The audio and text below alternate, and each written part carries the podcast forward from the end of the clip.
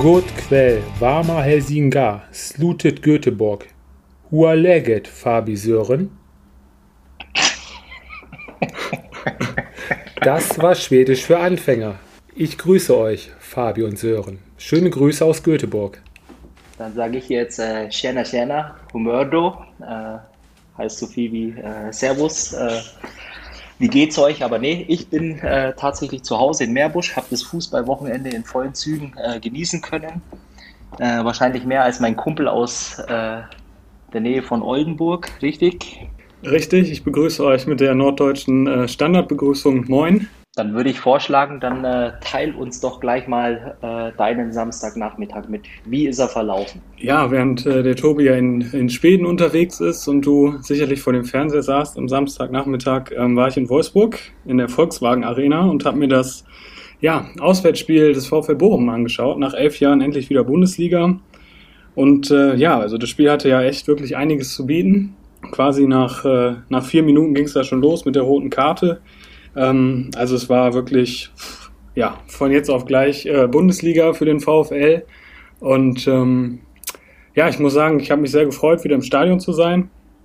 Und äh, ich weiß nicht, wie, wie ihr das seht. Ähm, Fabi, du hast ja vom Fernseher verfolgt. Äh, wie hast du die ersten Minuten erlebt? Ja, also ich war natürlich ein bisschen hin und her gerissen, weil ich, wie gesagt, ich habe es ja schon mal erwähnt, äh, natürlich ein paar Sympathiepunkte auch äh, für den VfL äh, Bochum habe, äh, ein paar Mal im Stadion äh, mit euch zusammen gewesen. Was ich halt einfach schade finde, ist halt, äh, wenn du nach elf Jahren Bundes- oder ja, nach elf Jahren wieder in der Bundesliga spielen äh, darfst, äh, letztendlich und ja, deine Premiere sozusagen so losgeht und meines Erachtens dann natürlich dann auch letztendlich den, den Spielverlauf ähm, ja, massiv beeinflusst hat, oder? Ja, also ich glaube, nach vier Minuten war der, der Spielplan ähm, von Thomas Reis komplett über den Haufen geschmissen ja, mit der roten Karte. Dann, dann kriegst du den Elfmeter, ähm, den ja, Manu Riemann mal wieder hält, der Elfmeter-Killer. Ähm, aber da muss man ganz klar sagen, mit zehn Mann erster Halbzeit hat, hat Wolfsburg wirklich den VfL in Grund, Grund und Bogen gespielt. Ähm, keine Chance gehabt. Ähm, aber das hat sich dann äh, Mitte der zweiten Halbzeit ein bisschen gebessert. Aber klar, die erste Halbzeit war, war fest in Wolfsburger Hand. Ähm, ihr sprecht es gerade an, das frühe Tor, die frühe rote Karte für den VfL Wolfsburg. Ähm, die rote Karte, wie die entstanden ist, das war ja der Kopfball, den, ich weiß gar nicht, sondern wer war es auf der Linie? Ähm, äh, Robert Tesche. Robert Tesche. Er versucht ja das Knie anzuheben, gleichzeitig versucht dann Kopf irgendwie noch Richtung Ball nach unten zu bekommen. Ja, und dass dazwischen irgendwie die Hand ist. Ähm, vom Gefühl her habe ich sofort gesagt, okay, elf Meter, aber ich hätte jetzt, glaube ich, keine rote Karte gegeben. Hätte es da nicht auch die gelbe Karte getan? Ja, das ist die Frage mit der Handspielregel. Da, da hat man, glaube ich, eh keinen Plan vor mittlerweile. Ähm, aber Hand war es. Ich habe es im Stadion auch auf den ersten Blick nicht gesehen. Aber äh, ich glaube, wenn du wirklich so krass ein Tor verhinderst, ähm, die Hand ging ja auch wirklich weg vom Körper, ja, dann blieb dem Schiedsrichter wohl nichts anderes übrig. Ja, ich glaube auch. Also hier ist Regel ist Regel. Äh, ob sie wirklich äh, sinnvoll ist, äh, sei mal dahingestellt. Wobei man aber auch erwähnen muss, fairerweise, dass man ja versucht hat, äh, für diese Saison speziell die Handregel auch ein bisschen abzuschwächen. Das heißt, äh, die, die enorme Anzahl an Elfmeter, die letztes Jahr ein Stück weit äh, gegeben wurde, ähm, die wird es dieses Jahr so nicht mehr geben. Aber in dem Fall für, den, für Bochum natürlich eine Katastrophe. letztendlich aber die Entscheidung dann auch, glaube ich, ja, wenn man es aufs Regelwerk bezieht, dann letztendlich einfach auch konsequent. Ja, äh, letztendlich äh, der Elfmeter ging dann äh, nicht rein. Äh, allerdings, äh, so wie Sören auch sagt, äh, es war dann natürlich schon auch, hat alles dem VfL Wolfsburg auch in die, in die Karten gespielt und die haben das Spiel übernommen und gehen dann auch zwangsläufig ähm, verdient in Führung. Allerdings hat sich das in der zweiten Halbzeit ja ein Stück weit wiederum gedreht, richtig? Ja, absolut. Dann hat äh, Wolfsburg, muss man sagen, nach dem Wiederanpfiff auch noch zwei, drei sehr, sehr gute Möglichkeiten. Aber desto länger das Spiel gedauert hat, hatte der VfL auch wirklich, ähm, also war er Teil des Spiels. Und ähm, äh, klar, die Statistik ähm, ist dennoch eindeutig. Äh, Wolfsburg hatte neun Schüsse direkt aufs Tor und der VfL nur einen.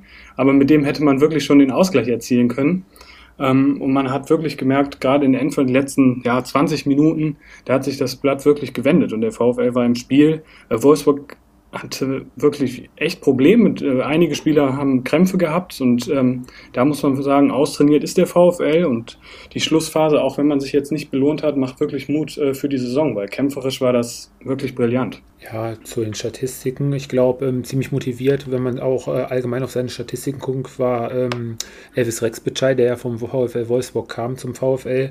11,5 Kilometer, 66 Passquote, 80 Prozent äh, Zweikampfquote, finde ich für die Körper Körpergröße auch ähm, ziemlich stark. War Dreh- und Angelpunkt im VfL-Spiel, hat möglichst viel versucht nach vorne. Ja, aber wir haben ja letzte Folge schon drüber gesprochen. Offensiv irgendwas fehlt immer noch beim VfL. Es wurde ja Sebastian Polter, glaube ich, verpflichtet unter der Woche noch, Sören. Richtig, ähm, ja. Ist da noch mehr in der Pipeline oder wird es das dann gewesen sein? Äh, ganz, ganz schwierig. Also ich muss auch sagen, äh, die Außen äh, jetzt gegen Wolfsburg, sei es jetzt Asano, ähm, boah, das war, war wirklich schwach. Und äh, vorne ist, ist noch die Großbaustelle, muss man ganz klar sagen. Simon Zoller hatte gegen Lacroix und Brooks null Chance. Klar, konnte natürlich auch nicht ins Spiel gebracht werden, aber körperlich äh, kann er da nicht gegenhalten. Und dann hast du Ganvular, der kam, glaube ich, für die letzten fünf Minuten, hatte auch nicht mehr wirklich Lust darauf. Ähm, und jetzt kriegt er mit Polter einen neuen Stürmer vorgesetzt. Also ich weiß nicht, ob, ob er uns auch direkt weiterhilft. Äh. Hat ja in Niederlanden gespielt. Ähm, aber ich glaube schon, dass wir, wenn wir ähm, ja, einen Neuzugang noch, noch vorstellen wollen oder müssen, äh, dann ist es definitiv im Angriff. Ja, denke ich auch. Im nächsten Heimspiel dann, kommenden Samstag, trifft der VfL dann auf Mainz 05. Und ähm, ja, da wird man dann mal schauen. Da wird der VfL dann wahrscheinlich versuchen, auf die ersten drei Punkte zu gehen in der neuen Saison. Wie gesagt, also ich glaube, natürlich ist es eine, eine, sehr schwere Aufgabe gewesen, allgemein oder an sich schon im Vorfeld auch, äh, dass du in Wolfsburg starten musst als Aufsteiger. Letztendlich äh, stimme ich euch da sogar vollkommen äh, zu. Das war ein Auftritt, äh, der Mut macht. Äh, da ging es dem einen oder anderen Aufsteiger ganz anders am Samstagnachmittag oder im Verlaufe des Wochenendes. Von daher, ähm, du musst jetzt einfach auch äh, ja, ein Stück weit ähm, alles mitnehmen, was du in dem Spiel äh, vor allem dann äh, die letzten 20, 30 Minuten richtig gemacht hast und dann eben auch versuchen, dass du ja äh, nächste Woche dann eben anfängst äh, zu punkten, wenn du in der Liga bleiben willst. Und das sind dann die Gegner, die in, äh, ja, die für dich dann letztendlich auch zu schlagen sind oder beziehungsweise wo du punkten musst. Du, Fabi, du hast gerade angesprochen, ein anderem Aussteiger, dem ist es ziemlich schlechter ergangen als dem VfL, Wolfs, äh, VfL Bochum. Die Spielvereinigung Gräuter Fürth ist in Stuttgart ziemlich unter die Räder gekommen.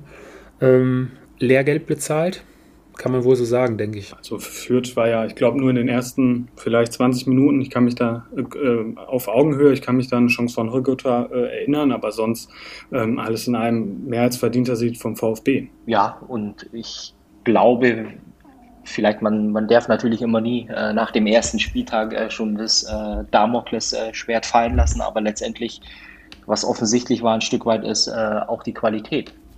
Ähm, da hat äh, gestern offensichtlich eine äh, Bundesligamannschaft gegen eine von der Qualität her Zweitligamannschaft gespielt, meines Erachtens. natürlich den Stuttgartern ging es dann irgendwann ab dem 2-0 ein Stück weit leicht von der Hand. es war ähm, ja, Kombinationsfußball. Es war wirklich, ähm, ja, an dem Tag hat alles gestimmt für den VfB. Letztendlich war es aber auch äh, ein Stück weit geschuldet der Qualität, äh, die die Vierter auf den Platz bringen konnten. Und wie gesagt, es ist immer viel zu früh nach dem ersten Spieltag letztendlich, ähm, ja, äh, da letztendlich ein Fazit äh, zu ziehen. Aber ich glaube, dass es für die Vierter eine ganz, ganz äh, knackige Saison äh, werden kann. In der letzten Bundesliga-Saison von Kräuter Fürth haben das, glaube ich, auch nur zu drei oder ich bin mir nicht ganz sicher, vier Siegen geschafft und die waren alle auswärts. Also ob da dieses Jahr wirklich viel mehr bei rausspringt, ähm, war ja bei unserer Prognose auch, hatten wir ja, waren wir uns ja, haben wir uns ja festgelegt, definitiv Abstiegskandidat Nummer eins.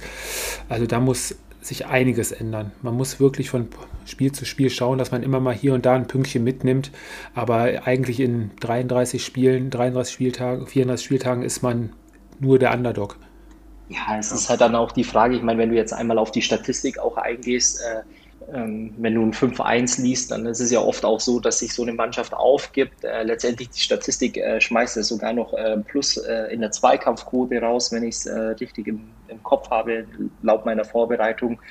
Ähm, das heißt, der Einsatz an sich äh, war ja im Rahmen dessen, wo man sagen kann, okay, das ist die richtige Richtung, aber am Ende des Tages kommt es in der Bundesliga auch ein Stück weit auf die Qualität an und, und da sehe ich halt einfach wirklich eine erhebliche Lücke gegenüber äh, sehr, sehr vielen Mannschaften äh, in der Bundesliga. Aber wollen wir Kräuter Fürth nicht nur schlecht reden. Der VfB hat natürlich auch vieles Gutes gemacht. Ich muss ganz ehrlich sagen, habe nicht damit gerechnet.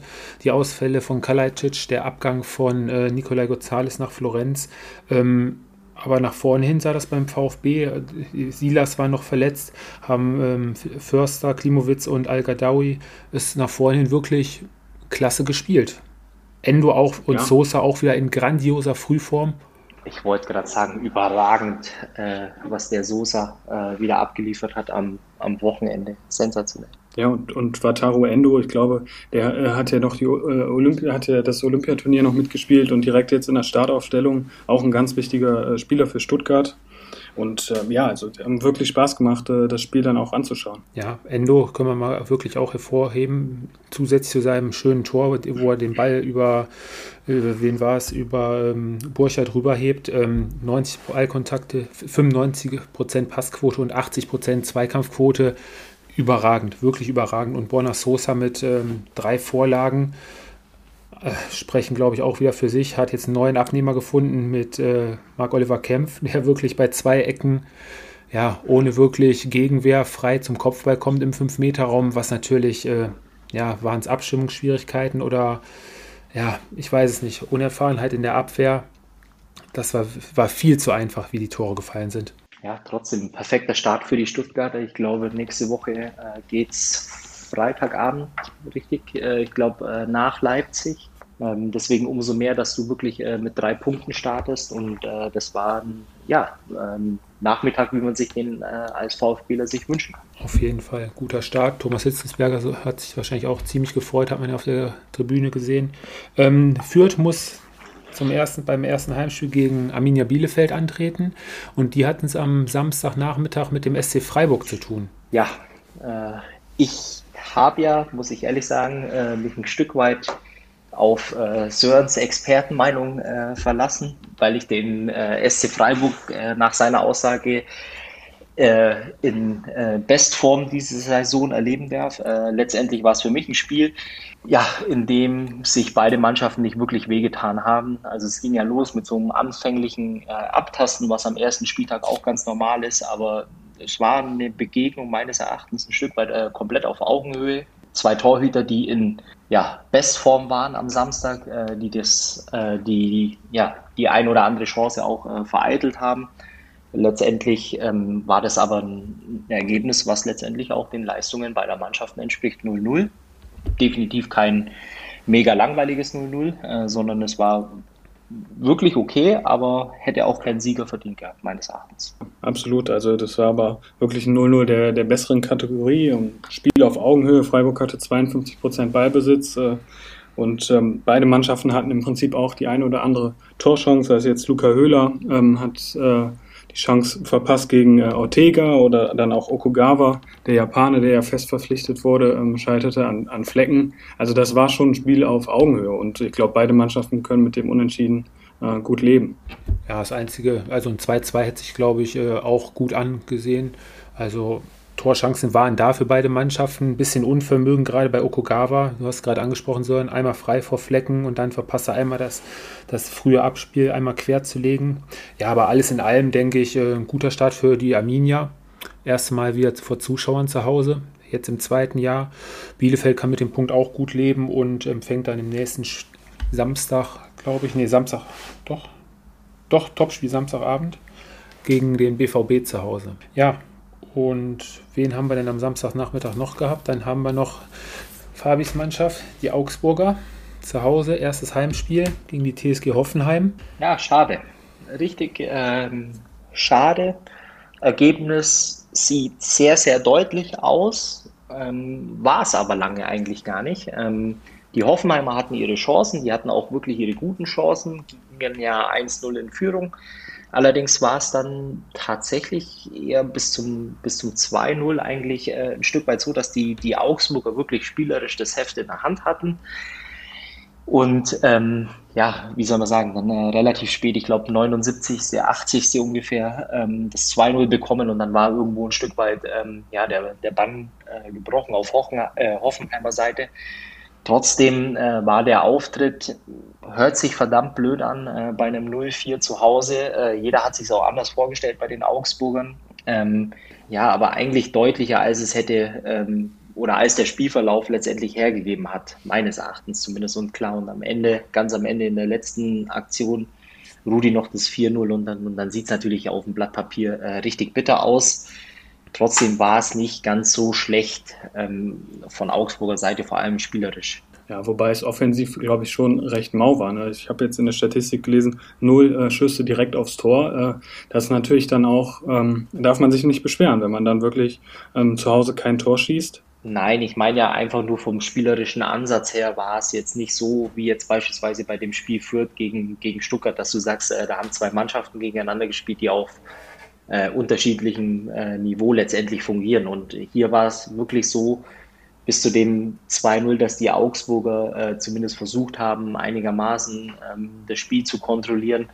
Und, und dann am Ende bekommst du das 2-0 und ja, dann ist es nun mal vorbei. Aber ja, klar, ich gebe dir recht, natürlich. Äh, wenn du nicht aufs Tor schießt, dann kommt dabei nichts Zählbares raus, klar. Aber trotzdem, ich will damit einfach nur sagen, dass es nicht so schlecht war, wie das Ergebnis letztendlich widerspiegelt. Nein, hinterher zwei, dreimal ausgekontert worden, ziemlich viel Freiräume hinten in der Augsburger Verteidigung, freie Räume gewesen und ja, dann kommt dann so eine 3-0, 4-0 halt schnell noch zustande. Ne? Also mangelnde Qualität in der Offensive bei Augsburg, würde ich jetzt mal sagen. Gute Qualität in, auf der Hoffenheimer Seite, da hat man schon die Qualität der Einzelspieler gesehen. Und ähm, jemand möchte ich noch hervorheben, gerade über den ihr die letzten Wochen vor ein paar Wochen haben wir mal drüber gesprochen. Kevin Vogt habe ja nicht wirklich so als guten Spieler empfunden. Der war meiner Meinung nach einer der überragenden Spieler auf TSG-Seite. Das war halt äh, wahrscheinlich mit äh, Kramaric und Rudi äh, letztendlich äh, der beste Hoffenheimer genau diese drei hätte ich jetzt auch hervorgepickt. Gerade ähm, das Tandem mit Rudi und äh, Stiller an seiner Seite hat mir auch äh, in der Defensive sehr gut gefallen. Dennis Geiger ist kurz vor Schluss, äh, beziehungsweise kurz vor Beginn ausgefallen, hatte Probleme mit dem Oberschenkel, da war eine Vorsichtsmaßnahme, sonst hätte er gespielt. Aber ja, es hat sich schon ganz gut äh, anschauen lassen bei der TSG. Verdienter Sieg letztendlich. Und äh, und deine, ja, natürlich. Ich meine, wenn du 4-0 am Ende gewinnst, dann ist es natürlich auch so. Sie hatten ja wirklich ihre guten Torchancen äh, und letztendlich dann äh, verdient auch 4 zu 0 äh, gewonnen. Und ja, letztendlich kommen sie deinem äh, vorausgesagten Europapokalplatz äh, drei Punkte näher. Ja, richtig. Das war die erste Wette, die wir beide hatten. Und die zweite Wette, die ist im anderen Spiel, die läuft auch schon positiv für mich voran. Kommen wir zum Spiel Union Berlin gegen Bayern 04 Leverkusen. Alte Förster.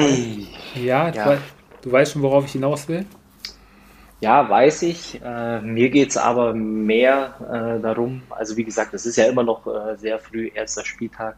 Aber ähm, wenn die Leverkusener irgendwann Richtung Platz 4 oder 5, Champions League oder Europapokal äh, wollen, dann sind das die Spiele, die du letztendlich mit ja, mit der Qualität, die du im Kader hast, eigentlich auch gewinnen musst. Und ähm, das war wieder ein perfektes Beispiel für die Leverkusener, letztendlich, äh, dass sie es eben dann nicht schaffen, in so einem Spiel mal drei Punkte zu holen. Ja, also ich habe mir nur mal, die, äh, nur mal jetzt ähm, rein optisch die Statistiken. Leverkusen in allen Belangen Schüsse, gerade im ba der Ballbesitz mit 67 Prozent, eigentlich klar die bessere Mannschaft. Auch von den Chancen her fand ich Leverkusen auch äh, ziemlich gut im Spiel, leider nicht genutzt vorne. Diaby hatte eigentlich auch einen guten Tag, schoss dann auch früh den äh, Ausgleich, kurz nachdem Avoni das 1-0 markiert hatte. Ähm, ich denke schon, dass Leverkusen, ähm, ja, vielleicht war es jetzt äh, ein Fingerzeig, dass man hinten auch weiter aufpassen muss. 1-1 unterm Strich kommt Union dann mit dem blauen Auge eigentlich äh, noch ganz gut weg, oder? Ja, wobei in der Schlussphase ähm, hat ja quasi Lukas Radetzky äh, Leverkusen den Punkt gesichert. Also da hatte Union ja auch noch die eine oder andere Chance. Ähm, und ich bin noch nicht so wirklich überzeugt von den Leverkusen. Auch gerade hier der Neuzugang Kosunu, äh, der sah ja beim 1-0 nicht so wirklich gut aus. Ähm, da bin ich echt gespannt, was in den nächsten Wochen, äh, was Leverkusen noch so zeigt.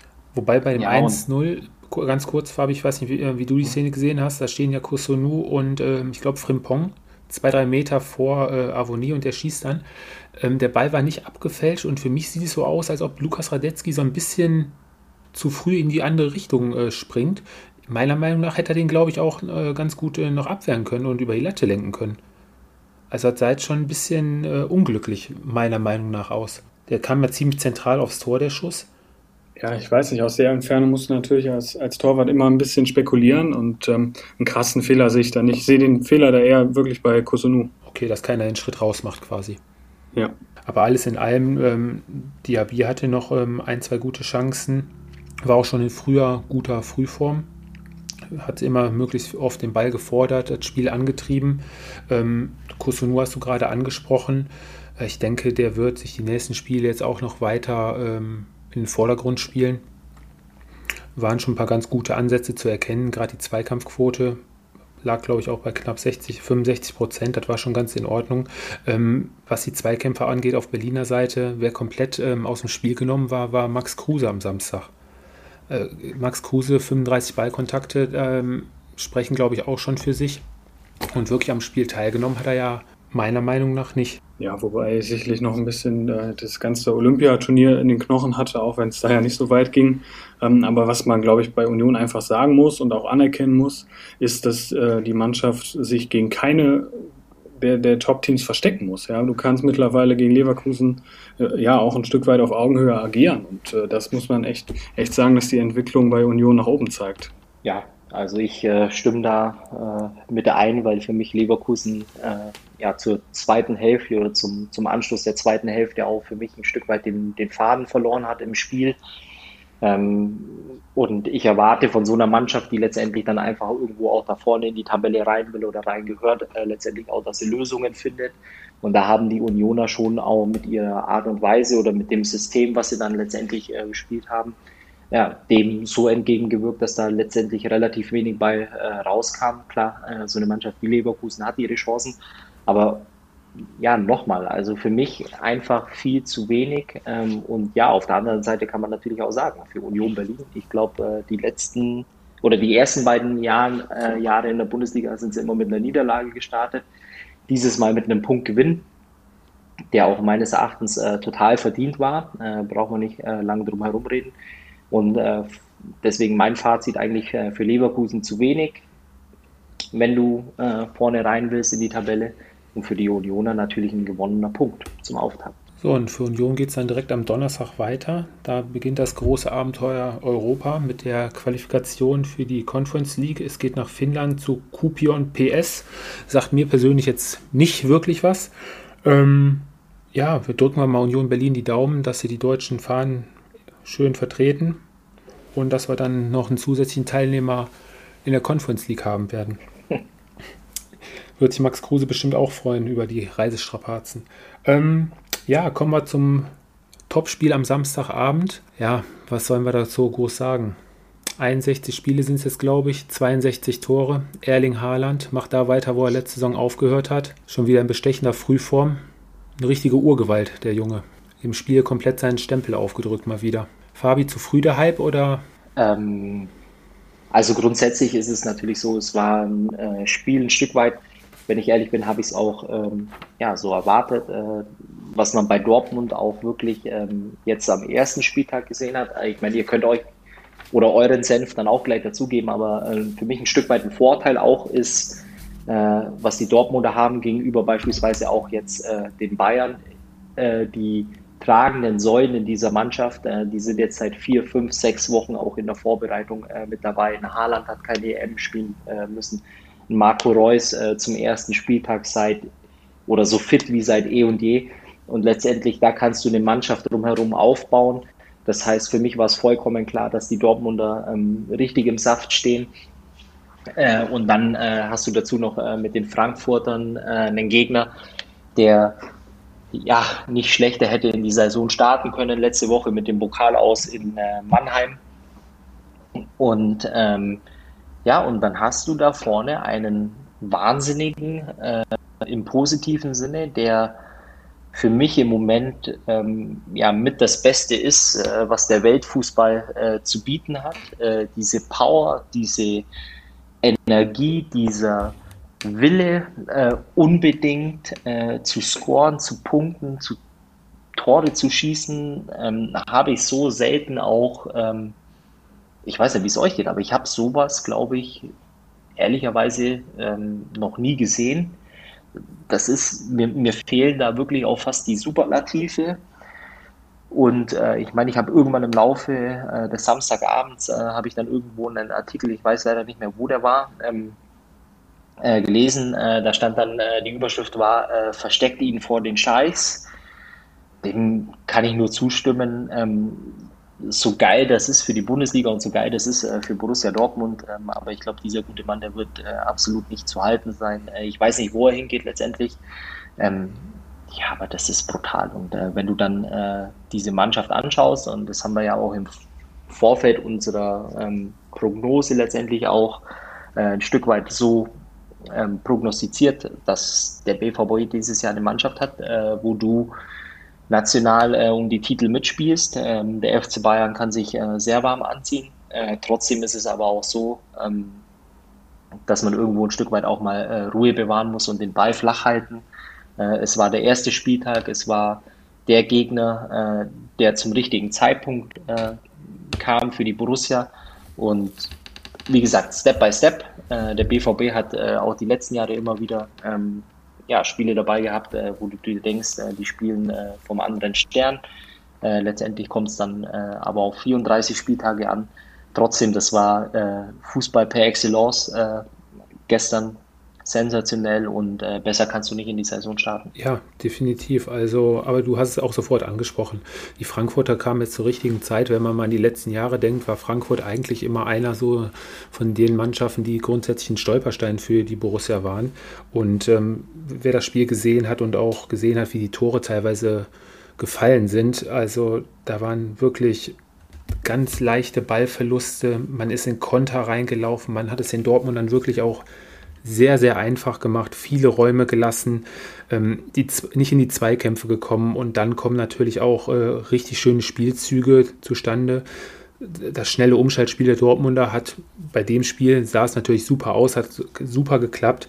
Ja, und wenn man dann, du hast ihn auch schon angesprochen, Haaland vorne drin hat, der nimmt teilweise den Verteidigern noch zwei, drei Meter ab. Die versuchen ihn von hinten, aber eine Szene, ich weiß gar nicht, ich glaube vor dem 2-0, wo er rüberlegt oder 1-0, versuchen sie ihm von hinten in die Beine zu treten.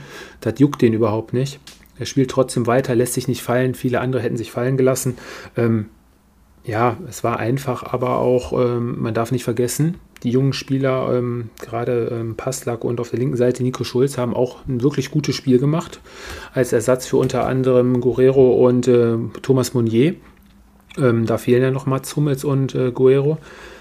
Alles in allem wirklich solider, guter Auftritt der Borussia.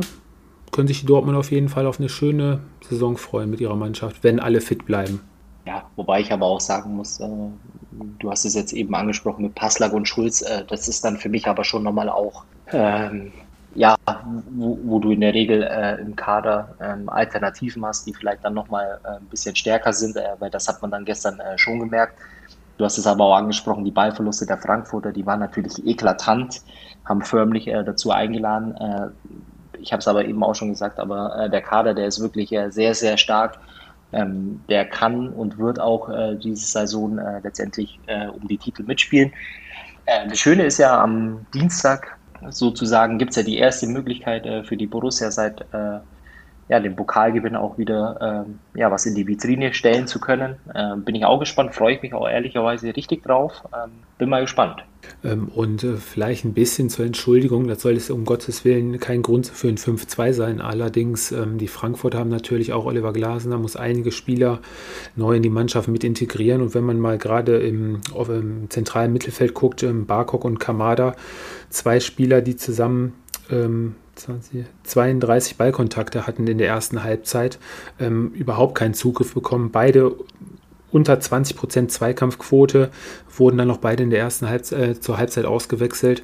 Also da ist bei vielen Frankfurtern noch äh, Luft nach oben. Und ich glaube auch, dass man, dass man sich in dieser Saison wirklich äh, damit begnügen muss, äh, mit einem soliden Mittelfeldplatz und dass man nicht erneut um die Europacup-Plätze ähm, spielen wird, weil du hast wirklich Leistungsträger verloren, du hast einen neuen Trainer bekommen, also das hat sich ja auch letzte Saison schon angedeutet, dass der Trend so ein bisschen nach unten zeigt.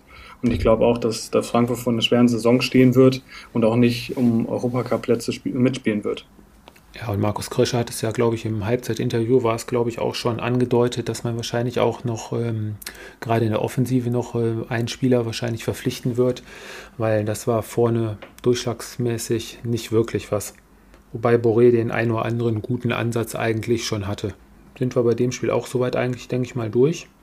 Und Dortmund haben wir gesagt, müssen am nächsten Wochenende nach Freiburg in den Breisgau. Und ähm, dann hatten wir das Freitagabend, das Eröffnungsspiel der deutsche Meister Bayern München gegen die, Borussia, nee, gegen die Borussia Mönchengladbach im Borussia Park, wie die letzten Jahre auch, mal wieder ein Stolperstein für die Bayern. Ja, ich freue mich eigentlich auf die Analyse von, äh, von Fabi, ähm, weil ich habe einen, einen, einen wirklich, muss ich sagen, auch starken Auftritt von Bayern gesehen. Gerade was nach, nach dem 1-0, muss ich sagen, hat Bayern äh, dominiert das Spiel. Und ähm, was dann auch aufgefallen ist, zur Endphase hin haben die Kräfte schon nachgelassen. Ähm, aber das wird sicherlich jetzt auch äh, mit, mit mehreren Spielen sich auch aufbauen, dass die Bayern äh, über 90 Minuten äh, Spiele dominieren können. Ja, soll ich vielleicht einfach mal kurz äh, ja, meinen Eindruck äh, ein Stück weit schildern. Also für mich war äh, im Vorfeld der Partie eigentlich auch schon so, dass ich überhaupt nicht wusste, ähm, letztendlich, was ein Stück weit auf mich oder auf den ja, FC Bayern oder auf die, die Fans des FC Bayern zukommt aufgrund der Vorbereitung natürlich, viele Spieler waren äh, noch unterwegs und sind jetzt, glaube ich, seit zehn Tagen letztendlich oder elf, zwölf Tagen äh, im Training. Nach 15 Minuten, äh, dann auch äh, mit dem 1-0, äh, dachte ich mir, äh, dass es ganz böse werden könnte, wenn es so weitergeht. Die Abstände zwischen Abwehr und, und Mittelfeld, diese Räume, die da vorhanden waren, die Abstimmung, die überhaupt nicht gepasst hat und letztendlich war es ein, ein Stück weit eigentlich auch so, dass es 1-0 dann ähm, logisch und auch äh, ja, die Konsequenz äh, dessen war, äh, was, die, was die Bayern äh, ja, äh, letztendlich ein Stück weit angeboten haben in den ersten 15, 20 Minuten. Dann war es wiederum aber auch so, normalerweise musst du dann eigentlich auch äh, das Spiel drehen. Also das 1-1 Lewandowski, er hatte aber auch nochmal zwei mindestens hundertprozentige äh, die eine oder andere Chance kommt noch dazu. Und, und dann war es einfach so. Und, und das ist das, was ich eben äh, zum Beispiel auch beim, oder der Unterschied vielleicht auch zum BVB ist, äh, dann hast du gemerkt, äh, ab der 65., 70. Minute, da war es dann wirklich so, ähm, dass die Jungs platt waren. Und äh, das hast du dann auch in ganz vielen Situationen gemerkt. Ähm, Beispielsweise auch mal Kimmich kann ich mich erinnern in der zweiten Halbzeit, ich glaube so um die 70. Minute rum, äh, wo er den, wo er den Flanken, äh, wo, er, wo er die, die Seite wechseln wollte. Äh, das sind dann Ungenauigkeiten und wenn du dann Ungenauigkeiten in deinem Spiel hast, dann äh, führt eins zum anderen. Äh, dann waren zwei Situationen, wo du ganz klar sagen musst, es ist beide Male elf Meter und äh, ich habe zum Beispiel auch mit dem einen oder anderen mich drüber unterhalten, ähm, wo dann die Aussage war, es muss mindestens einen geben. Nein, äh, hier müssen es äh, zwei Elfmeter sein. Und deswegen tue ich mich einfach unfassbar schwer. War es jetzt äh, ein glückliches 1-1 oder, oder wie willst du das Spiel deuten? Und ähm, aus äh, Gladbachs Sicht äh, maximal ärgerlich, äh, weil ich glaube, mit dem 2-1 wäre das Spiel entschieden gewesen. Aus Bayern Sicht bezogen auf die Elfmeter wahnsinnig glücklich. Auf der anderen Seite kannst du natürlich auch sagen, du hättest vorher das Spiel entscheiden müssen. Und am Ende ein 1-1, ähm, ja, ein, ein, glückliches 1-1 äh, für den FC Bayern, äh, was aber auch äh, bezogen auf die letzten Ergebnisse in Gladbach, denke ich, sogar äh, schon fast ein Erfolg ist. Ja, also, also beim 3-3 hätten sich, glaube ich, die Zuschauer noch mehr gefreut. Die Chancen waren da. Jan Sommer hatte am Freitagabend, glaube ich, hat da weitergemacht, wo er bei der Europameisterschaft äh, aufgehört hat. Super Paraden gezeigt. Ähm, ich erinnere mich an eine Parade von, ähm, von ihm gegen Lewandowski, der freigespielt wird von Davis, der Chipball, und den er dann, glaube ich, aus zwei, drei Metern genau auf Sommer platziert. Und, ähm, aber kommen wir mal kurz zum 1-0, ähm, wie das fällt. Ähm, Davis geht äh, in Dribbling äh, auf Höhe der Mittellinie, verliert gegen, gegen, drei Leute geht er da rein. Ähm, ja, verliert er den Ball, dann kommt der Steckpass durch von Neuhaus und ähm, wer war es? Ähm, Lars Stindl spitzelt den Ball dann rüber zu, zu Player, zu Player rüber. Ja, eiskalt verwandelt. Upamecano kommt einen Schritt zu spät. Verdiente Führung für Gladbach. Ähm, die Ecke von, äh, von Kimmich zum Tor von Lewandowski zum Ausgleich. Hat sich Elvedi ein bisschen, ja, ja, wie so ein Kreisliga-Kicker, würde ich jetzt mal behaupten, angestellt. Lewandowski steht mit dem Rücken zur Ecke, dreht sich plötzlich ganz schnell und ist dann halt den Schritt schneller da, markiert das 1 zu 1. Ja, und dann hast du die beiden Elfmeter angesprochen, Fabi, gebe ich dir auch vollkommen recht. Für mich waren das auch ganz klare Elfmeter. Also wieso da der VAR nicht auf Elfmeter entschieden hat, ist für mich auch ein Rätsel, ein großes. Ich verstehe das aber nicht. Äh, warum schicken die den äh, nicht einfach mal raus und sagen, schau es dir selber nochmal an? Das ist ja noch viel eklatanter. Also ich, ich, also das waren für mich zwei glasklare Elfmeter. Also ähm, das ist jetzt nicht so ein Elfmeter, wo sich äh, zehn Leute streiten, fünf sagen so, fünf sagen so, sondern es waren zwei Elfmeter, oder? Ja, oben wird er ganz klar geschubst, gleichzeitig wird er noch unten getroffen. Ähm, ja, deutlicher geht es nicht. Und danach ähm, war es ja Tyram, der dann ins Laufduell gegen ähm, Upamecano kommt, der ja schon beim Fallen äh, den Zeigefinger hebt und sagt, nee, nee, war nix. Oh doch, das war ganz schön was. Da hat er nämlich auch nochmal unten getroffen. Also deutlicher geht es nicht. Oder so eine, hast du da einen Elfmeter äh, nicht, hättest du keinen gegeben? Nein, da, nein, da sind wir uns absolut einig. Und da muss man auch wirklich sagen, bei sowas muss der Videoschiedsrichter sich einschalten. Und wenn der, wenn der Hauptschiedsrichter das nicht gesehen hat, dann musst du ihn unterstützen. Dann sagen, geh raus und guck dir das an, weil das sind spielentscheidende Situationen und äh, dafür habe ich auch kein Verständnis. Ja, und dann kommt es ja oft so, wie es früher auch gekommen ist, in letzter Zeit ja nicht mehr so häufig, 95. Minute. Bekommt Kimmich, hat Kimmich nochmal die Riesenchance zum 2-1-Siegtreffer und dann ähm, wäre das Theater wahrscheinlich noch größer gewesen. Wobei man aber auch, äh, wie gesagt, der gesamte Auftritt äh, bei den Bayern, du hast äh, ganz genau gemerkt, dass die, die Jungs, die stehen noch nicht im Saft, äh, da fehlt es noch in der Abstimmung. Ähm, auch ähm, ja, dieses System, ich meine äh, zum Beispiel auch äh, Upamecano, wie oft der in die Situation gelangt ist, ähm, die einfach auch aufgrund der Abstimmung oder aufgrund der taktischen Ausrichtung ähm, dann sich so ergeben hat, wo er äh, maximal unglücklich äh, aussieht, auch bei diesen äh, Elfmetersituationen, die entstehen halt eben nur dann, wenn die Abstimmung nicht stimmt oder wenn die, wenn die Abstände zu groß sind. Ähm, und dann war es einfach auch so, äh, klar, also wie gesagt, mein Gefühl war ein Stück weit so, dass man äh, über ja, so 30, 35 Minuten hat man äh, gesehen, was letztendlich in der Bayern-Mannschaft auch steckt an, an Qualität wenn sie es da geschafft hätten, letztendlich das Spiel zu drehen, was durchaus äh, auch möglich gewesen wäre aufgrund der Chancen, wobei man auch nicht vergessen darf, die Gladbach hat die Riesenchance, äh, ich glaube, äh, Tyram war es, äh, wo er um Millimeter ähm, die Hereingabe verpasst von, äh, oh, wer hat diesen äh, Ball gespielt, wo er wirklich nur die Fußspitze eigentlich hinhalten muss, äh, war es Hermann? Leiner, Leiner war es. Leiner. Ja, wo ich auch vor dem Fernseher saß und, und mir noch dachte, wie kann man den eigentlich nicht machen oder wie kann man da seinen Fuß nicht hinbekommen an diesem Ball. Wie gesagt, deswegen sage ich äh, ein 1-1, was äh, sehr schwer äh, ein Stück weit zu bewerten ist. Ob es jetzt glücklich war für den FC Bayern, klar, es gibt jetzt wieder diejenigen, die dann vom Bayern-Dusel sprechen oder irgendwelche Vorteile, weil es die Elfmeter nicht gab. ich kann nur sagen, es waren zwei glasklare Elfmeter. Auf der anderen Seite hätte es zu dem Zeitpunkt auch schon drei oder vier einstehen können ja, ich weiß, wenn du einen Gladbach-Fan äh, fragen würdest, äh, der würde jetzt sagen, es ist äh, ein unnötiger Punktverlust äh, oder unnötige Punktverluste. Ähm, die meisten Bayern-Fans äh, würden sagen, man hätte den Sack äh, früher zumachen müssen. Ich glaube, am, am, Ende des Tages glücklich. 1-1. Und jetzt spielst du nächste Woche gegen Köln als Bayern München und musst eben da versuchen, deine ersten drei Punkte einzufahren. Ich möchte noch zwei, drei Spieler noch einmal ganz kurz ansprechen, wo es mich sehr gefreut hat über die Leistung, ist ja auch ein bisschen, hat mich überrascht in der Aufstellung, ist äh, Niklas Süle, der die letzten, letzte Saison eigentlich, eigentlich nur draufgekriegt hat. Man war nie mit seiner Leistung zufrieden, hatte auch mit Übergewicht zu kämpfen, mit Verletzungen. Jetzt am Freitag, ich habe mir die Statistiken mal zwischen von ihm und Upamecano angeschaut. Ähm, Süle, als wenn er nie weg gewesen wäre, meisten Ballkontakte, 73% Zweikampfquote, ähm, knapp 100 Bälle gespielt, super solider Auftritt hinten drin, nicht so viele Wackler wie Upamecano zum Teil.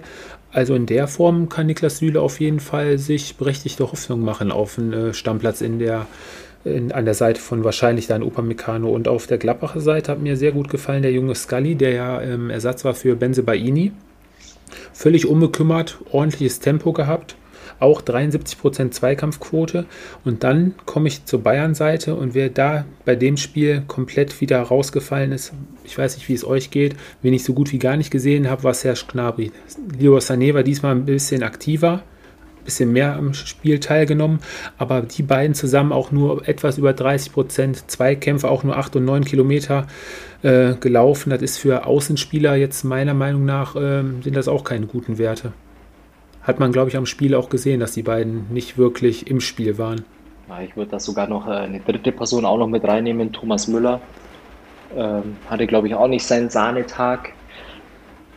Obwohl, ähm, ja, wie gesagt, aber alle drei äh, letztendlich am am Freitag auch nicht wirklich auf dem Level performt, wie sie es eigentlich äh, können. Wobei, wie gesagt, Leroy Sané eigentlich in der, in, ja, aufgrund seiner eigenen Aussagen auch ein Stück weit in der Bringschuld ist. Sehr Schnabri. Puh, ja, äh, das war sehr ähm, überschaubar. Äh, letztendlich würde ich es aber einfach auch nochmal ein Stück weit äh, darauf äh, ja, ähm, schieben, dass die einfach auch noch einiges aufzuholen haben, äh, vor allem auch im, im Bereich Fitness. Ähm, letztendlich, wenn man es einfach gemerkt hat, es waren viele Situationen, beispielsweise auch wenn äh, Davis über die linke Seite angeschoben hat, oft dann eben auch äh, ja, der Anspielpartner äh, gefehlt hat.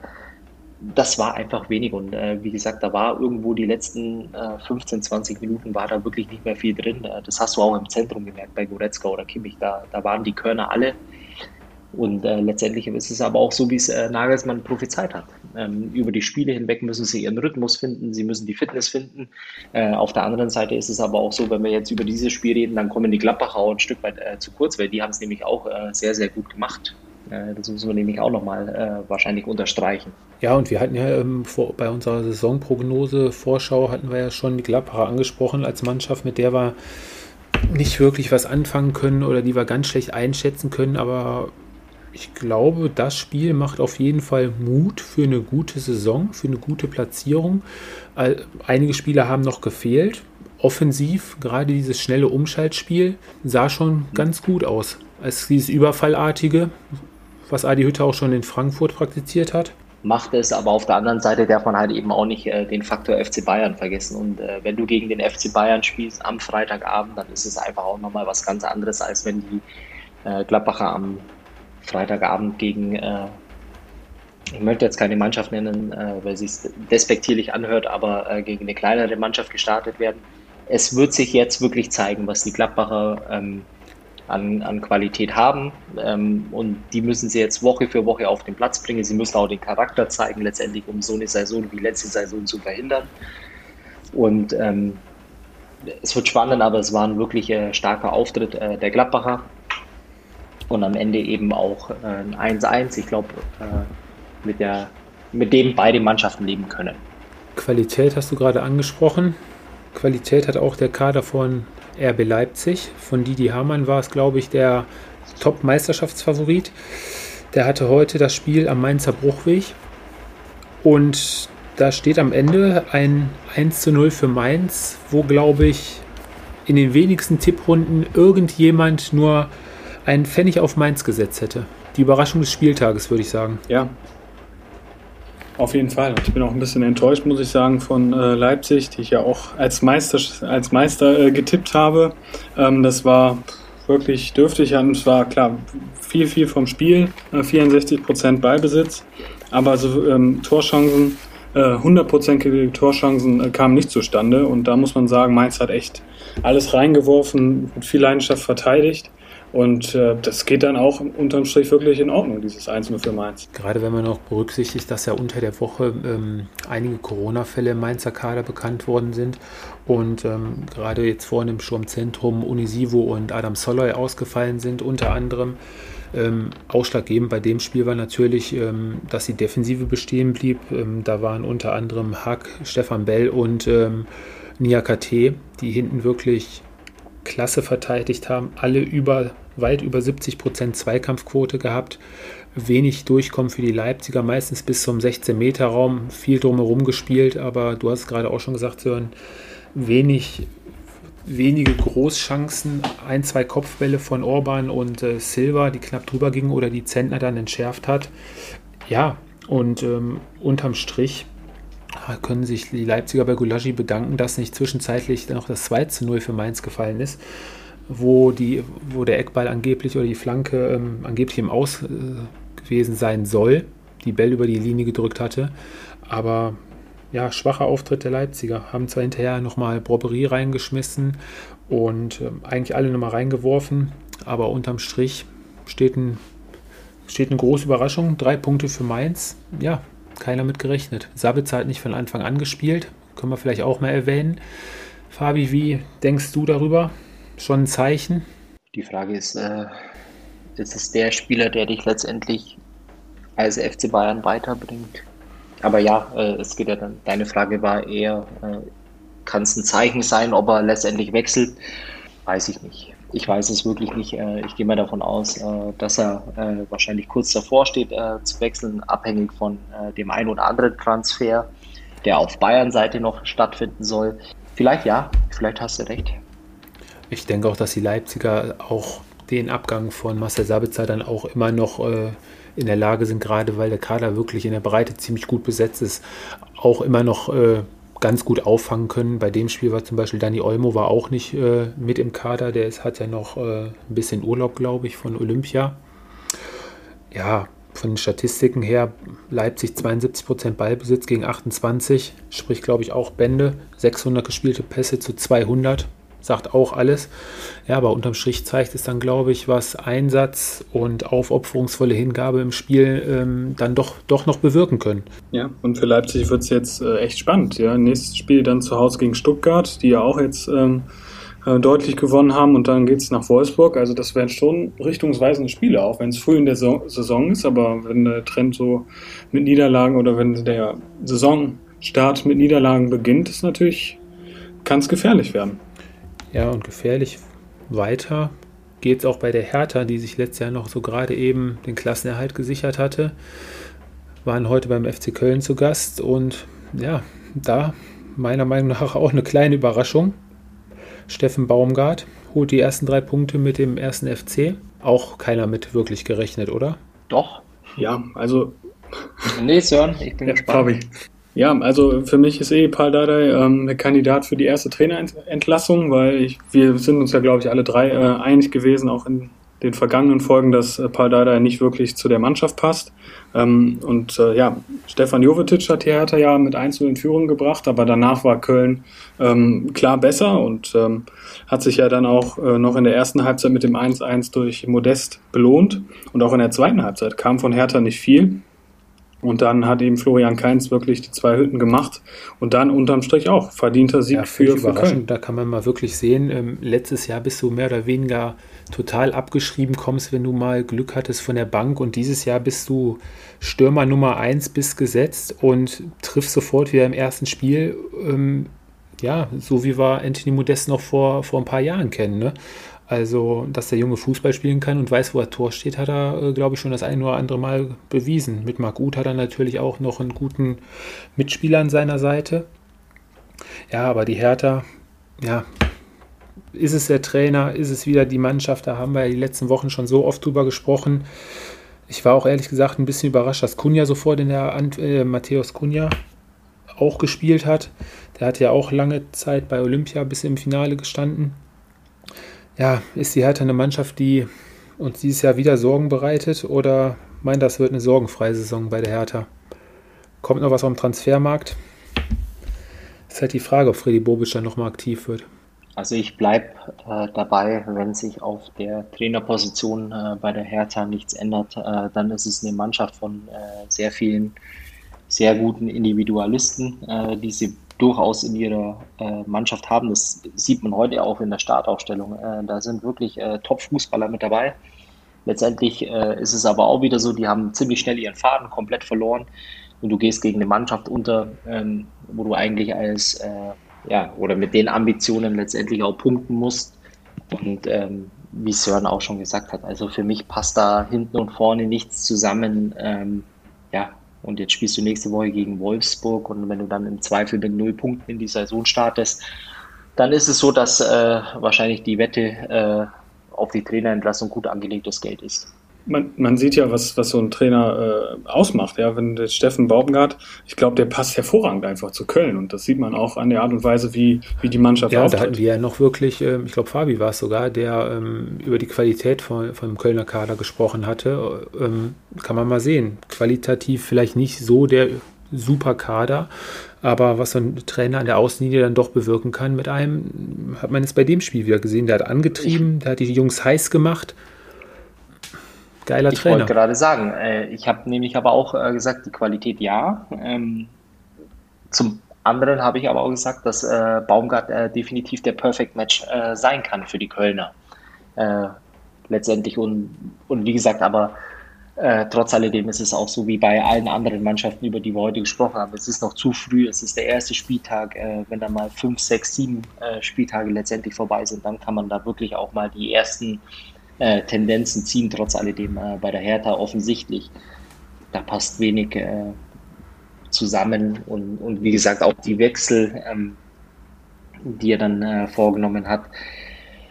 Ja, also enttäuschend. Es ist einfach wirklich enttäuschend aus äh, Berliner Sicht und ähm, auf der anderen Seite ist es aber auch einfach mal sehr erfreulich, wenn die Kölner mit drei Punkten starten. Äh, finde ich auch eine ganz tolle Sache, äh, auch für den Verein, auch für Baumgart, äh, für die Mannschaft, weil es gibt einfach auch nochmal ein Stück Ruhe letztendlich, was so drei Punkte am ersten Spieltag mitbringen. Und von daher freue ich mich eher über die drei Punkte, als dass ich mich ärgere über die Niederlage der Berliner. Ich freue mich auch schon auf nächstes Wochenende. Dann wird der erste FC Köln nämlich auch wieder den Spieltag abschließen mit dem äh, Gastspiel beim FC Bayern München und ähm, dass Stefan Baumgart kein Trainer ist, der sich hinten reinstellt, sondern immer schön offensiv nach vorne spielen lässt. Da bin ich auch mal gespannt, wie sich das Spiel da beim FC Bayern dann entwickeln wird. Das wird mit Sicherheit äh, auch das eine oder andere, die eine oder andere Überraschung geben. Ja, da können wir äh, gern mal nächste Woche dann auch nochmal genauer drauf eingehen. Aber mich würde jetzt äh, zum Abschluss wirklich noch eine Frage interessieren. Was hat denn deine äh, Kicker-Manager-Mannschaft dieses Wochenende äh, gerissen? Ich muss ehrlich gesagt sagen, ich habe noch gar nicht auf die Punkteverteilung geguckt. Ich weiß gar nicht, ob die schon durch ist. Hast du schon reingeschaut? Äh, die ist noch nicht durch, aber man versucht ja im Vorfeld sich immer schon mal so die Punkte auszurechnen und äh, deswegen war ich jetzt nur mal. Ja, okay. Aber wir können das auch nächste Woche gerne mal. Nein, komm, wir, äh, ein paar Minuten. Wir, wir, wir, drei, wir können ja dazu sagen, wir drei haben alle eine Kicker-Manager-Mannschaft ins Rennen geworfen und ich bin schon bei der einen oder anderen Transfer übelst kritisiert worden von Fabi. Dann habe ich schlaflose Nächte, schlaflose Nächte hinter mir gehabt, x-mal die Mannschaften wieder neu aufgestellt. Ähm, ich schmeiß mal meine Namen rein. Ich habe vorne jetzt am Wochenende gehabt, habe ich Silva und Vogelsammer habe ich drin gehabt. Vogelsammer könnte wahrscheinlich den einen oder anderen Punkt geholt haben. Ja, dann geht schon los. Geiger nicht gespielt. Serda heute verloren mit, mit Hertha. Schlager ganz gut gespielt. Ja, Haidara heute auch wieder bescheidener Auftritt in Mainz. Soloy in Bielefeld. Ja, könnte. Leitsch, Bochum und Kosu und Simakan. Ja, die meisten Punkte wird wahrscheinlich dieses Wochenende bei mir der Torwart geholt haben mit Manuel Riemann, den Sören, glaube ich, auch hat. Ja, selbstverständlich. Einen der besten Torhüter der, der ersten Liga. Äh, das hat er, glaube ich, gegen Wolfsburg unter Beweis gestellt. Und ähm, kein, also ich muss zugeben, ich habe ja einige Spieler vom VfL in meiner Mannschaft, ähm, aber die haben jetzt am Wochenende nicht so, nicht so gepunktet. Aber wir alle wissen, Fabi, dass du den Spieler drin hast, der wahrscheinlich am Wochenende die meisten Punkte geholt hat. Puh, ich würde mich gar nicht äh, so sehr dafür feiern. Also äh, klar, ich habe äh, Haaland, ich habe äh, allerdings auch Marc Ruth, äh, der wird mit Sicherheit auch vielleicht den einen oder anderen Punkt äh, bringen. trotz alledem habe ich aber auch langfristig natürlich auch geplant. ich habe nämlich Dani Olmo, ähm, der offensichtlich nicht im Kader war. Ich hatte Dorsch, der keinen guten Tag hatte. Äh, ich hatte leider auch äh, in der Abwehr bei mir äh, Iaogo äh, vom, vom FCA. Äh, allerdings glaube ich, dass mir Sosa auf jeden Fall äh, relativ viele Punkte bringen dürfte und natürlich Jan Sommer im Tor. Oh, ja, mit den vier Kandidaten hast du auf jeden Fall einiges an Punkten geholt. Wie viele Minuspunkte da letztendlich reinspielen, wird man dann wahrscheinlich dann morgen früh in der Auswertung sehen. Ja, schön, dann haben wir den ersten Spieltag schon mal rum, unsere Premiere von der ersten, vom ersten Spieltag haben wir auch hinter uns gebracht. Mir macht es weiterhin Spaß. Ich denke, die nächsten 33 Spieltage können wir auch gemeinsam in Angriff nehmen. Ist noch keiner abgesprungen. Euch macht es hoffentlich auch noch Spaß. Unseren Zuhörern hoffentlich auch. Und ja, noch ein Wort von euch zum Abschluss. Zum Abschluss, äh, ja, ich freue mich auf jeden Fall sehr über äh, oder auf Dienstag äh, letztendlich. Ich äh, denke mal, dass wir da auch wahrscheinlich äh, zwei, drei, vier Minuten mit reinnehmen können am nächsten Sonntag. Und ähm, ja, äh, für alle, die zuhören, wenn irgendwelche Fragen sind oder wenn wir auf irgendjemanden mal ein bisschen konkreter oder mehr eingehen sollen, her damit, nehmen wir uns gerne an dem Thema. Ja, absolut. Ich glaube, auf die nächsten Wochen können wir uns echt freuen. Endlich wieder Fußball. Also, was gibt Schöneres? Also, ihr habt jetzt gehört, immer, wir versuchen jetzt wirklich immer sonntags abends die Folge rauszuhauen, damit er dann montags was auf die Ohren bekommt. Und dann hören wir uns dann auch schon nächste Woche Sonntag in alter Frische wieder. Bis dahin. Servus. Ciao, ciao. Bis dann. Ciao. Das war Anpfiff 1530 euer Fußball-Podcast mit Tobi, Fabio und Bis zum nächsten Mal.